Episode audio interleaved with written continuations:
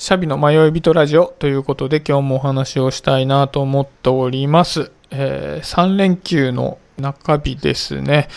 暦通りのお休みの方はいかがお過ごしでしょうか。えー、私はですね、あの妻と子供が今夏休みで帰省中なので、まあ、一人で悠々自適に暮らしておりますというとこですかね。ちょっと寂しい気分にもなってきましたね。はい、えー、そんなことでですね、今日はですね、正解主義がダメなら何がいいのというテーマでお話をさせてもらおうかなと思っております。なんかよく言われますよね。なんか日本人は正解主義に陥りすぎだっていうのはよく言われるなと思うんですけど、まあね、日本の公教育が、あの、もともとものすごい正解主義なんで、それも致し方ないのかななんて思うんですよね。まあね、あの、入試なんかね、100点に近い方が偉いっていうのは普遍的なものですので、いかに面白い回答をしても、正しい回答をしなかったら意味がないっていうのは、まあもうずっとそうですよね。で、ただ、やっぱりこう、お仕事の世界ってなかなかそうもいかなくて、僕はもうずっと営業職をしているんですけども、まあ、営業職なんかは本当に正解がなかなかなくてね、あの、営業マンによってやり方って全然違うんですよね。こう、すごく雑談を重視するタイプの営業マンがいる一方で、雑談とかはあんまり苦手でしないんですけど、こう、ホスピタリティを重視する営業マンもいたりして、あとは、なんかこう、営業の切り出し方みたいなのも全然違くて、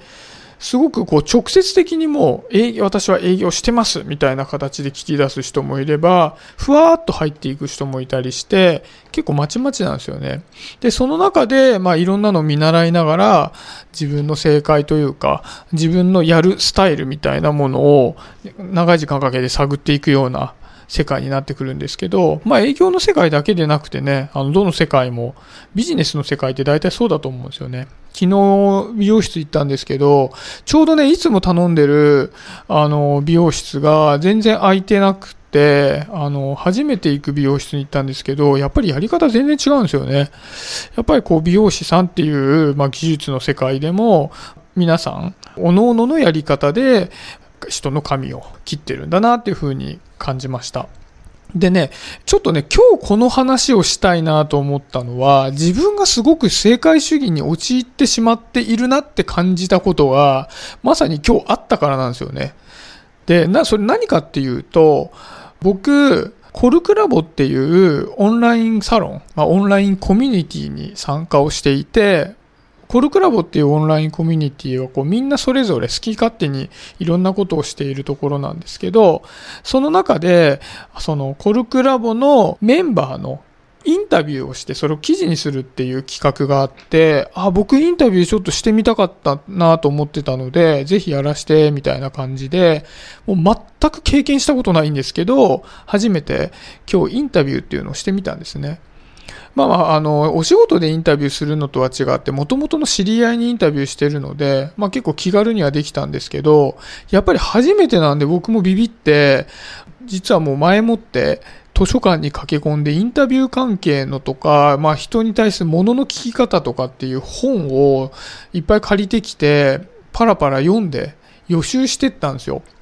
で、やっぱりこう、その時にとらわれてしまうのは、まずインタビューってどうやってやるんだろうと。どういうプロセスでやるのが正解なんだろうみたいなことを考えながら読んじゃうんですよね。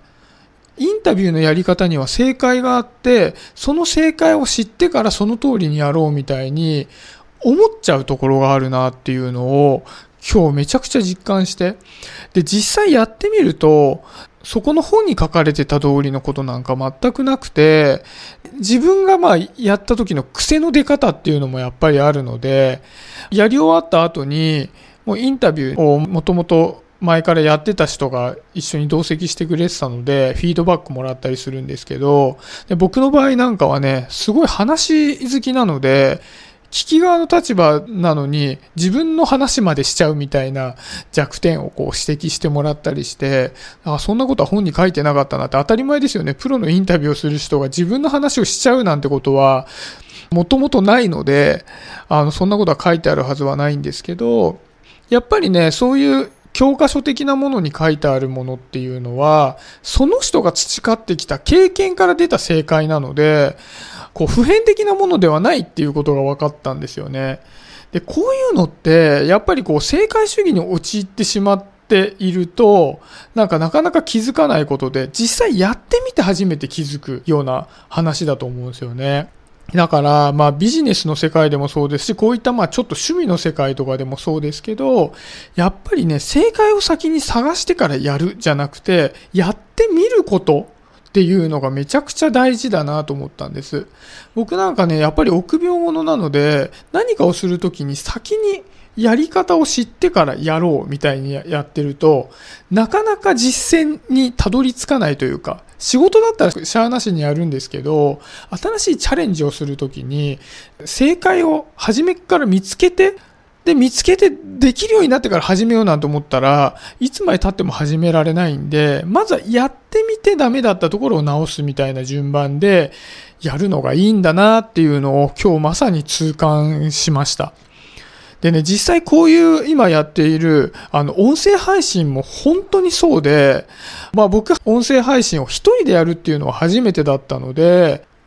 ハードルを上げちゃうとできないなと思ったから、話す内容とかっていうのを決めずに、まずは継続しようっていう、すごいハードルを下げたステップを踏んだんですね。まず毎日やるっていうことだけをルールにして、その内容とかは縛りを設けずに、本当はなんかテーマとかを設けた方が人は聞きやすいよとかっていうのもあるんですけど、なんかそんなことを考えてたら、多分途中でやめてしまうので、もう何でもいいから内容を決めずに毎日続けようって思ってやってみたら、こう自分なりの課題がいろいろ分かってきたんですよね。なんかその喋り方に関しても、ここも僕、いろんな YouTuber さんのこうトークだとか、こうラジオのパーソナリティさんのトークとかを、またなんかその今日のインタビューと同じで、もうなんか正解主義に陥って、こうどういうやり方がいいんだろうなみたいなことをいろいろ聞いて、勉強したりしてたんですけど、実際にやってみると自分の喋り方の癖っていうのがやっぱりあるので、喋って、喋った内容を自分で聞いてみて初めて気づかされる弱点とかっていうのもいっぱいあったりするんですよね。だから、まあ、今回のあのテーマでいうその正解主義がダメなら何がいいのっていうところで言うと、僕が思った結論は、正解主義ではなくて、実験主義っていうのが一番、あの、まあ、上達するポイントだなと思ったんですよね。なんかその前に仮説を立てるのはいいと思うんですけど、一番大事なのは、やっぱりこう、下調べに時間かけすぎて、チャレンジできないっていうのが一番良くないと思うので、実験をしてみる。実験をしたところから自分なりの普遍的ではない正解を、あの、探していくみたいなのが一番いいんだなっていうふうに思ったので、まあ今日はもう痛感ベースでこの話をしてみようかなと思いました。もしね、これあの、これから何かのチャレンジをしてみようかなって思ってるけど、なかなか二の足を踏んでしまうなって方がいたら、あの、まずは何も考えずに実験をしてみるっていうのを、まあ、おすすめしてみようかな、みたいなお話でした。そんなところで今日は終わりにしようかなと思います。今日もありがとうございました。シャビでした。バイバイ。